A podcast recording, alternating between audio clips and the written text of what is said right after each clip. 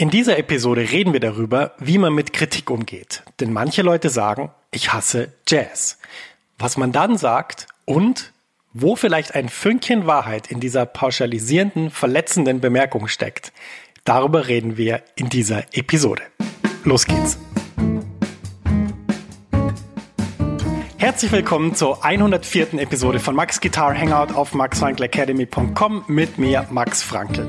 In diesem Podcast helfe ich Gitarristinnen und Gitarristen, große Fortschritte auf der Gitarre zu machen, ohne sie mit Tonnen von Material zu überfordern. Ich präsentiere nützliche Übungen und Konzepte, mit denen du fantastisch spielst und viel mehr Freude in deiner Musik hast. So begeisterst du nämlich dann auch dein Publikum. Mehr Infos über mich und meine Arbeit findest du auf meiner Website www.maxfrankelacademy.com. Kurze Pause, es geht gleich weiter mit deiner Podcast-Episode. Max ist hier aus der Zukunft und ich hab was für dich. Eine neue und kostenlose 90-minütige Mini-Lesson, die dir zeigt, wie du in Jazz, Funk, Soul und Blues super begleitest. Ja, du lernst Drop-Tour-Akkorde und ich zeig dir wichtige Begleitpatterns für Swing und Bossa Nova. Außerdem verrate ich dir eine super Technik, mit der du die wichtigen Sounds wie C Major 7 oder C Moll 7 um die 9 erweiterst, ohne dass du neue Akkorde lernen musst. Und schließlich verrate ich dir noch mein wichtigstes Tool für das Üben von Akkorden. Mit ihm kannst du jeden Akkord sofort auf der Bühne oder im Proberaum einsetzen. Ja, ich habe so viele Fragen zum Thema Begleiten und Akkorde bekommen, dass ich diese Mini-Lesson wirklich voll gepackt habe mit dem, was ich weiß. Du kannst die auch so sofort anschauen. Die Mini-Lesson ist ein Video und das Coole ist eben, selbst wenn es jetzt nachts um vier ist, dann kannst du die jetzt anschauen und kannst damit deinen nächsten Schritt auf der Gitarre machen und das wäre doch echt super cool. Ja, ich würde mich riesig freuen, wenn du dich für die Mini-Lesson anmeldest. Du findest sie unter der Adresse www.maxfrankelacademy.com schrägstrich mini-lesson. Ich buchstabiere das mal kurz. www.maxfrankelacademy.com Schrägstrich M-I-N-I-L-E-S-S-O-N. Du findest den Link natürlich auch in den Show Notes dieser Podcast-Episode. Da kannst du einfach draufklicken und dann kommst du direkt zur Mini-Lesson. Viel Spaß damit und jetzt geht's weiter im Podcast. Herzlich willkommen zu dieser Episode. Schön, dass du mit dabei bist. Hier wieder in Max Guitar Hangout, dem Podcast für Gitarristinnen und Gitarristen. Naja, dieses Zitat, ich hasse Jazz, das äh, bekommt man natürlich manchmal um die Ohren gehauen. Und ich habe mir mal überlegt, vielleicht könnte man mal eine Episode drüber machen, wie man eigentlich mit Kritik wirklich umgeht. Denn das ist ja was, wo wir sehr selten drüber sprechen. Wir sprechen eigentlich immer drüber, naja, wie, wie macht man Musik, wie macht man es besser, wie kann man seine Band nach vorne bringen. Aber ich glaube, ganz wichtig ist auch mit Feedback umgehen zu können. Und das ist ja in Zeiten von Internet, von Social Media, ist ja das Feedback wahnsinnig unmittelbar und wahnsinnig direkt auch. Also sprich, die Menschen schreiben ja in diese Kommentarzeilen ganz andere Dinge, als sie einem ins Gesicht sagen. Das kann ich jetzt aus eigener Erfahrung auch natürlich bewerten, aber da bin ich auch nicht das einzige Beispiel. Das ist ja ein Phänomen im ganzen Internet, hat einfach damit zu tun, dass man die Person am anderen Ende dann einfach nicht sieht und deshalb vielleicht entweder ehrlicher ist oder direkter ist oder sogar auch verletzender ist äh, und, und ähm, seine Meinung halt kundtut. Ja, wie geht man jetzt mit Kritik um? Das ist die große Frage. Und was liegt denn in diesem, in diesem Satz, ich hasse Jazz? Wo liegt denn vielleicht etwas, womit wir was anfangen können? Weil ich fand es immer so unproduktiv, wenn jemand dann sagt, ja, ich mag das und das nicht, dann dachte ich immer, naja, okay, danke für die Information. Das sagt mehr über dich aus als über die Sache an sich. Ähm, aber ich habe dann so überlegt, Mensch, wo ist denn vielleicht, wo ist denn vielleicht so ein Fünkchen Wahrheit in so einem Statement, auch wenn das Statement jetzt wahnsinnig harsh klingt? Ähm, wo ist denn was, was wir nehmen können und was wir vielleicht auch nutzen können, um unsere Musik besser zu machen? Und ich glaube, ich habe da was rausgefunden und darüber möchte ich heute in dieser Episode sprechen. Ja, die erste Story, die ich erzählen will, ist etwas, was mir passiert ist als junger Musiker und wo ich jetzt, äh, wenn ich zurückschaue, dann sehe, naja, aha, interessant, interessant, was da passiert ist.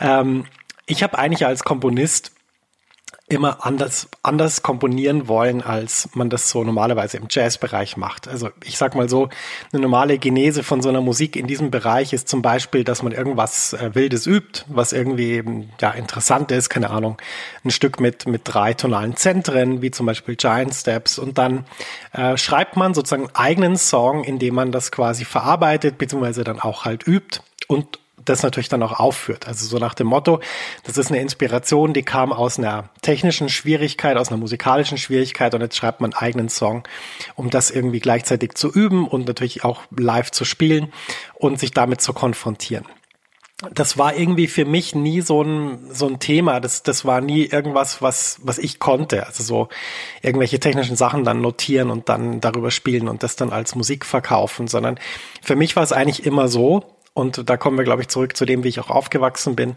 Äh, Musik musste mich irgendwie immer emotional berühren. Also ich kann, ich kann noch genau sagen, wie ich das erste Mal äh, Smells Like Teen Spirit gesehen habe von Nirvana und das hat mich emotional berührt und nicht intellektuell irgendwie so nach dem Motto, oh, cool, cooles Schlagzeug oder coole Gitarre oder was weiß ich, sondern ich habe wirklich so diese, diese Melodie von dem Song, diese, dieses Riff am Anfang, auch die Energie von, von, dem, von dem ganzen Track äh, so in mich aufgesogen.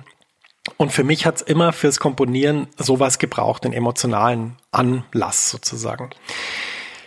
Das war dann auch äh, ziemlich gut, denn ich habe ähm, ja, begonnen, Sch Stücke zu schreiben und das erste Stück, wo ich wirklich so ein direktes Feedback bekommen habe, war, glaube ich, mein zweites Stück. Das habe ich geschrieben, als ich Student war in Amsterdam. Und äh, da ist dann einer der Lehrer, schon relativ älterer, erfahrener Lehrer gekommen nach einem Konzert, das wir gespielt haben und hat gesagt, hey, das klingt wahnsinnig interessant, dieses Stück. Cool, was du da gemacht hast und ähm, schöner, schöner Sound und schöne Stimmung. Das ist mir ganz oft passiert, dass Leute gekommen sind und gesagt haben, äh, ich finde deine Musik großartig, die hat, die hat so eine tiefe Stimmung, äh, das ist, das ist wahnsinnig interessant, der zuzuhören. Und was mir aber dann auch passiert ist mit zunehmender Dauer meines Studiums, es sind immer wieder so, ja, wie soll ich sagen, kleine Aussagen gekommen, wo Leute gesagt haben, hm, ja, deine Musik ist so schön, vielleicht solltest du mal andere Musik schreiben, vielleicht sollte das mal virtuos sein, vielleicht sollte das mal wild sein, kannst du nicht auch was irgendwie mal Destruktives schreiben und so. Hm, und bis hin zu einer, bis hin zu einer Sache, wo jemand mal gesagt hat, ja, das klingt halt so, das klingt halt so äh, schön. Und ich dachte dann, ja, okay, wa was ist daran falsch? ähm, naja, also es ging dann weiter. Und ich muss dann schon sagen, dass mich sozusagen auch ähm, gewisse Art von Feedback oder gewisse Art von Kritik dann auch in meiner Art geändert hat, wie ich dann komponiert habe. Also ich habe dann versucht, vielleicht mal bisschen virtuosere Musik zu schreiben oder bisschen dunklere. Nicht, dass sie mir keinen Spaß gemacht hat, aber ich hatte eigentlich mein Ding gefunden. Mein Ding war Musik mit einer klaren Aussage, mit einer klaren Stimmung, die jeden irgendwie oder ja potenziell jeden irgendwie auch berühren kann. Weil das ist auch das, was ich in Konzerten gehört habe, dass dann viele Leute gesagt haben, naja, ich mag eigentlich keinen Jazz, aber deine Musik hat mich total berührt, weil die eine tiefe Stimmung hat. Und ähm, was mir dann passiert ist als junger Musiker, ist tatsächlich, dass ich irgendwie mir gewünscht habe, ein bisschen andere Musik machen zu können. Und das war einfach überhaupt nicht gut. ähm, weil das hat nämlich den, den Kern, den ich als Musiker hatte, total verwischt. Also nicht, dass er nicht mehr da war, aber er, es war einfach irgendwie anders. Und ich muss jetzt sagen, im Nachhinein wenn ich sozusagen jetzt als, als erwachsener 38-jähriger Musiker über Musik nachdenke, dann hat sich eigentlich nichts verändert für mich. Also egal ob das jetzt, ich habe vorher von, von Nirvana erzählt, ob das Nirvana ist oder irgendwelche Jazzstücke, es geht mir eigentlich immer um das Gleiche. Die Frage ist immer, berührt mich das irgendwie musikalisch? Und ich, ich höre einfach nur Musik, die eine, die eine starke Stimmung hat. Und das können ganz unterschiedliche Dinge sein. Das kann Brad Mailer sein, der fantastische Pianist, kann Tigran Hamasyan sein, auch ein fantastischer Pianist. Das kann äh, Ben Wendell sein, der Saxophonist. Das kann äh, Pat Metheny sein. Das ist eigentlich vollkommen egal, wer das ist. Aber ich frage mich eigentlich immer nur, hat dieses Stück, oder ich frage mich das nicht, sondern ich höre halt Musik und überlege mir dann, ist das eine starke Stimmung oder ist das, ist das was, was mich berührt? Und ich erzähle diese Geschichte weil ich glaube, dass sie, einen, dass sie einen wichtigen Kern hat, auch bei dieser Frage, wo Leute zum Beispiel Jazz nicht mögen. Ähm, ich glaube, sie hat einen wichtigen Kern und ich habe da viel drüber nachgedacht, ähm, wie wie mir das so passieren konnte, dass eigentlich äh, ich dann irgendwann das, was mich eigentlich ausgezeichnet hat als Stärke, äh, so empfunden habe, dass man das vielleicht ändern müsste. Und ich glaube, das hat stark auch damit zu tun, warum manche Menschen eben mit so einem Zitat wie ich hasse Jazz auf Jazz reagieren und das werde ich gleich noch weiter ausführen. Ja, bevor wir das näher besprechen, was ist denn der Sinn von Musik oder von Kunst oder von Kultur? Natürlich könnte man jetzt darauf 100 verschiedene Antworten finden und natürlich würde eine Podcast-Episode gar nicht reichen, um das zu besprechen. Aber ich möchte es mal vereinfachen, was es für mich heißt, als der, der das ja macht. Ähm, für mich heißt es, Menschen berühren zu können. Das heißt, was beizutragen zum Leben von Menschen. Also wenn mich etwas berührt, dann hat das einen Einfluss auf mich. Und wenn Kultur einen Einfluss auf mich hat, dann verändert mich die Kultur auch oder sie zeigt mir neue Wege auf oder sie bestärkt mich vielleicht in etwas, was ich sowieso schon bin oder tue oder fühle.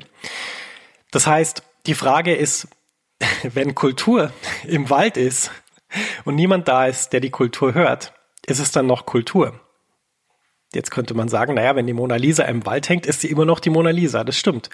Aber wenn die Mona Lisa von niemandem mehr angeschaut wird, hat sie dann noch die gleiche Wirkung? Und da würde ich sagen, nein, hat sie nicht. Dann ist sie so ein bisschen ähnlich wie der Baum, der im Wald umfällt, wo niemand da ist, um das zu hören und man deshalb auch äh, kein Geräusch vernimmt, weil eben niemand da ist, der ein Ohr hat, der dieses Geräusch empfangen kann. Und ich glaube, mit Musik ist es genauso. Das heißt, die große Chance von Musik ist, ist ja, dass sie Menschen berührt. Und das kann auf ganz unterschiedliche Arten geschehen. Man kann, man kann Menschen verwirren. Man kann Menschen was Neues zeigen. Man kann aber auch Menschen Inspiration geben. Man kann Menschen Glücksgefühle bescheren.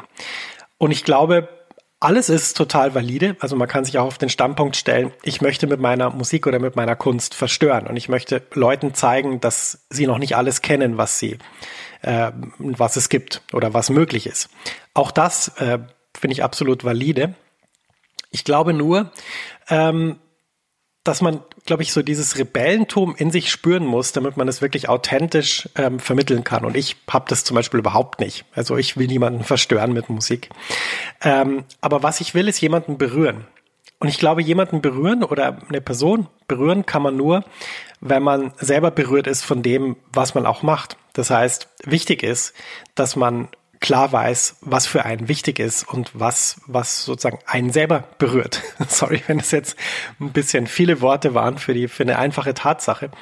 Aber ich glaube, der Punkt ist, wenn man es schafft, Musik zu machen, die einem selber total entspricht, weil man sie selber wirklich toll findet, dann ist es auch viel leichter, andere Leute mit dieser Musik zu berühren. Und da komme ich wieder zurück zum Anfang, zu diesem Ich hasse Jazz. Ähm, ich glaube, dass, dass äh, diese Aussage, ich hasse Jazz, natürlich auch damit zu tun hat, dass jemand vielleicht ähm, auch sehr wenig kennt und dann denkt, naja, das, was ich da höre und was ungewohnt ist, das ist wahrscheinlich Jazz. Oder hier steht bei Wikipedia, bei mir zum Beispiel steht Jazz-Gitarrist, wo ich, also ich habe das nicht da reingeschrieben und ich bin auch gar nicht sicher, ob ich wirklich ein Jazz-Gitarrist bin. Ich würde eher sagen, ich bin Gitarrist. Ähm, aber gut, das sind Definitionsfragen. Aber ich glaube, zurück zu diesem Zitat, ich hasse Jazz. Was da auf jeden Fall natürlich drin steckt, ist, ist, ähm, das ist neu, das ist unbekannt, ich kenne das nicht, ich weiß nicht, ob mir das gefällt. Und ich glaube, der Punkt, das ist, das ist ein Punkt, den muss jeder Zuhörer, jede Zuhörerin selber für sich checken, dass sozusagen es auch Kunstrichtungen gibt, wo man einfach ein bisschen mehr investieren muss, als dass man einfach nur konsumieren kann. Das ist ja zum Beispiel in Büchern auch so. Es ist ja so, dass, dass äh, Bücher, die jetzt zum Beispiel soziologische Themen diskutieren, äh, das ist nicht so, dass man die mal schnell im Zug liest, zehn Minuten und danach sich denkt, Mensch, ist die Welt schön, sondern da muss man auch ein bisschen selber investieren und nachdenken. Und da ist es vielleicht nicht so leicht gelesen wie jetzt, was weiß ich, irgendein Krimi oder sowas. Aber diese Beschäftigung mit solchen Büchern hat natürlich einen gewaltigen Mehrwert. Und ich sehe das so, auch in Jazz ist für mich ist da ganz, ganz viel Verschiedenes drin, was mich inspiriert. Also Rhythmik, tolle Akkorde, tolle Soli, Emotionen, ähm, berührende Kompositionen, ähm, auch sehr viel Energie, sehr viel, was mich am Leben hält.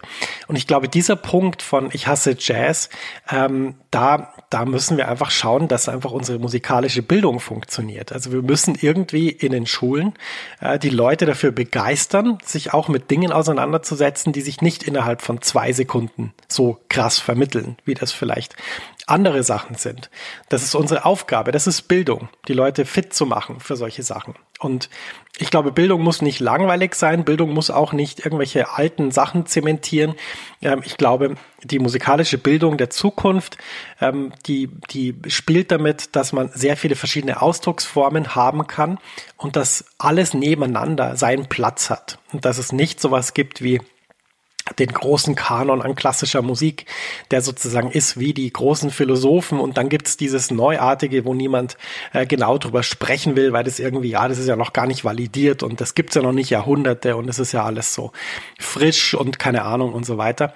Ich glaube, die musikalische Bildung der Zukunft, die wird sich damit beschäftigen, hoffe ich, und ich hoffe auch, dass ich einen Beitrag dazu leisten kann, dass es eben sehr viele verschiedene Ausdrucksformen gibt auf dem ganzen Planeten, dass es ähm, klassische indische Musik gibt, dass es klassische europäische Musik gibt, dass es Jazz gibt, ähm, dass es Avantgarde gibt, dass es Metal gibt und dass man sich eben mit den verschiedensten Sachen beschäftigt. Jetzt im letzten Teil dieses Podcasts möchte ich aber über diesen Wahrheitsgehalt reden, wenn wir dieses Zitat hören, ich hasse Jazz, denn da ist was Wahres dran. Leider. Ja, was ist der wahre Kern an dieser Aussage, ich hasse Jazz, auch wenn sie wahnsinnig pauschalisierend ist und man dann einfach sagen muss, naja gut, Jazz an sich gibt's eigentlich gar nicht. Es gibt ganz viel Unterschiedliches. Was davon hast du denn? Sag doch mal ganz genau, was es ist und beschreib's mal. Aber wo ist der wahre Kern? Ich glaube, der wahre Kern ist da, ähm, wo wir, wo wir als gesamte Musikszene nicht mehr verstehen, um was es eigentlich geht. Ähm, also Jazz ist eine sehr virtuose Musikrichtung, wenn ich jetzt nur dran denke. Ich habe vorher das Coltrane-Beispiel erwähnt, um mal über so ein, so ein tritonales, äh, Tritonika-artiges System zu improvisieren wie Giant Steps, da muss man schon wirklich sein Instrument sehr, sehr gut können. Und wenn man dann auch noch was drüber sagen will, wie das zum Beispiel, es gibt eine fantastische Aufnahme von Kenny Garrett, äh, wenn man auch noch was dazu sa drüber sagen will, über dieses Stück dazu sagen will, dann ist es wahnsinnig schwierig, darüber zu improvisieren. Und ich glaube, das ist genau der Punkt, ähm, dass wir, dass wir oft auch einfach in dieser, in dieser Übementalität, in dieser Komplexität, auch was zum Beispiel Rhythmik angeht oder was, was Akkordik angeht, dass wir da einfach drin bleiben und nicht in diesen Punkt kommen, wo wir wirklich Musik machen für andere Menschen. Ich habe äh, kürzlich einen Gig gesehen von Kurt Elling, einem, also einem meiner absoluten Lieblingssänger, äh, aber nicht nur deshalb, weil er unglaublich toll singen kann. Das ist jetzt ja wahnsinnig profan, das so auszudrücken, aber ähm, weil er eine Art hat, das Publikum auch zu unterhalten und anzusprechen. Also äh, der hat so einen Gig gespielt auf seiner Veranda und ähm, hat dann quasi das Publikum vor Ort begrüßt. Das ist, glaube ich, in Chicago, wenn ich das richtig verstanden habe, wo er lebt. Ähm, das Publikum vor Ort, was so irgendwie quasi im Garten gesessen ist, aber natürlich auch das Publikum vorm, vorm Bildschirm.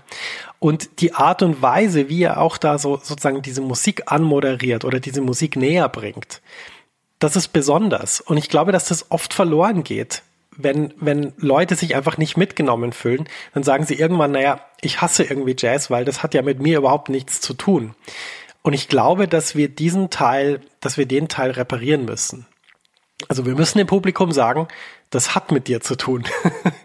Und wie geht es? Naja, indem man, indem man einfach das nahe bringt, was man macht und äh, sich nicht vor irgendwelchen technischen Sachen, ähm, ja, hinter irgendwelchen Sachen versteckt, sozusagen. Also Fingerübungen nimmt und dann sagt, das ist jetzt mein neuer Song und eigentlich will man einfach eine Fingerübung üben. Ich finde, wenn man sich auf eine Bühne stellt und Musik macht, dann hat man die Pflicht, dass man irgendwie anerkennt, dass das keine Musik ist, wenn da kein Publikum ist. Und wenn man diesen Teil verstanden hat, dann muss man sich auch überlegen, was will ich denn dem Publikum geben? Was will ich dem Publikum sagen? Und ich finde, es ist ziemlich egoistisch zu sagen, ähm, ich will einfach hier meine Fingerübung üben oder ich will hier mein, mein, mein ähm, harmonisches Anliegen durchbringen, damit ich da mal besser über diese Akkorde improvisieren kann. Hallo, geht's noch?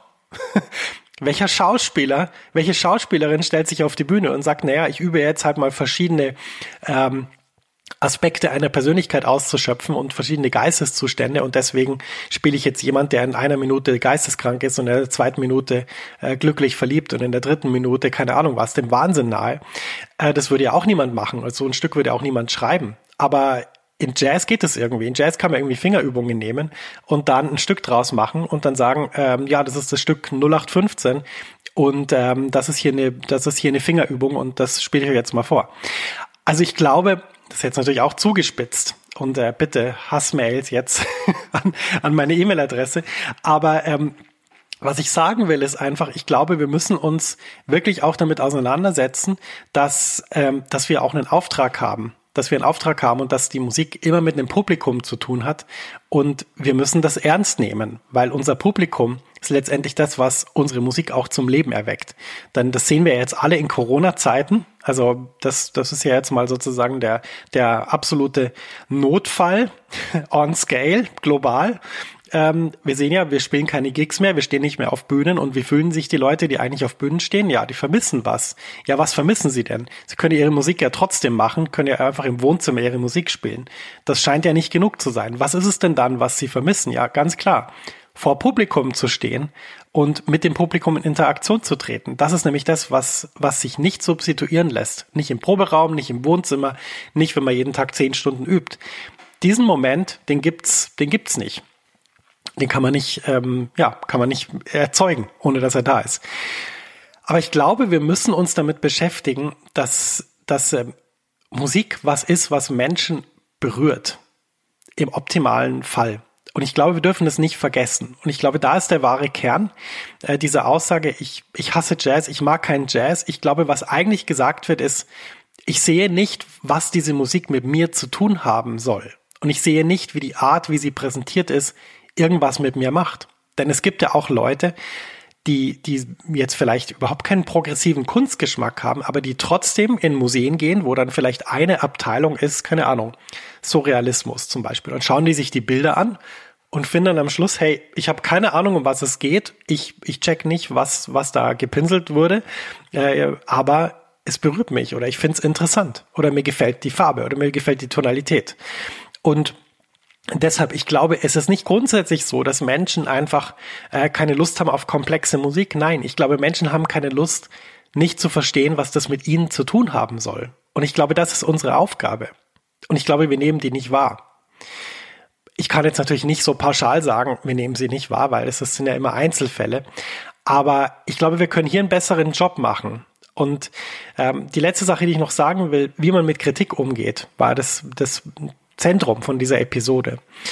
Und ich glaube, wie man mit Kritik umgeht, ist sich auch zu fragen, was tue ich denn, um Menschen zu berühren? Oder um vielleicht auch Menschen einen Zugang zu ermöglichen zu dem, was mich wirklich berührt. Und ich glaube, hier müssen wir insgesamt drüber nachdenken. Und äh, deshalb, naja, was jetzt sozusagen dein Plan ist aus dieser Folge oder was du jetzt mitnehmen kannst aus dieser Folge, ähm, das musst du natürlich selber entscheiden und selber wissen. Kann sein, dass du, dass du sowieso das schon alles machst. Ähm, kann auch sein, dass du vielleicht eh ähm, Einsteiger bist in Jazz und vielleicht die gleiche Empfindung hast, aber jetzt besser verstehst, was vielleicht, was vielleicht dir einen besseren Zugang ermöglichen kann. Aber ich glaube, der, der grundsätzliche Punkt von dieser Episode ist einfach, dass wir uns fragen müssen, was ist denn der Sinn von Kunst und von Kultur? Und ich glaube, es geht darum, Menschen zu berühren. Das ist mein Eindruck nach 20 plus Jahren. Es geht darum, Menschen berühren zu können mit dem, was man macht. Und ich glaube, wenn wir das immer sozusagen als, äh, wie soll ich sagen, als, als Guideline nehmen, dann können wir auch fast keine Musik machen, die irgendwie die Leute nicht berührt. Aber ich glaube, das muss man sich vornehmen und ich glaube, da muss man auch drüber nachdenken. Und deshalb diese Episode. Ja, das war die 104. Episode von Max Guitar Hangout. Vielen Dank fürs Zuhören. Schön, dass du dabei warst. Ja, wenn du Lust hast, das weiter zu vertiefen, dann äh, bitte schau doch in meiner Facebook-Gruppe vorbei bei den Jazz-Gitarren-Helden. Wir diskutieren öfter über solche Themen und wir werden sicher auch über diese Podcast-Folge diskutieren. Ansonsten kann ich dir natürlich noch empfehlen, dass du mein Newsletter abonnierst. Das geht zum Beispiel ganz einfach, indem du auf meine Website gehst, maxfrankelacademy.com und da auf das Pop-up klickst. Da gibt's nämlich 50 tolle Akkorde für Jazz Gitarre, dann kriegst du automatisch meinen Newsletter, denn im Newsletter passieren auch viele tolle Dinge, viele Sachen, die ich da teile, viele ja, Geschichten, die ich auch äh, aus dem Musikbusiness zu erzählen habe. Und ähm, ja, da erfährst du alles Wichtige, was in der Max Frankl Academy so passiert, was es für Kurse gibt ähm, und auch natürlich immer mit dem Fokus, wie kann ich jemandem weiterhelfen, der oder die auf dem Weg ist, halt dieses wunderbare Instrument Gitarre besser zu lernen. Und das ist meine Mission und macht mir wahnsinnig viel Spaß. Ja, in diesem Sinne wünsche ich dir alles, alles Gute für die nächste Zeit auf deinem Instrument. Freue mich auf die nächste Episode und äh, verbleibe natürlich mit den besten Grüßen, dein Max.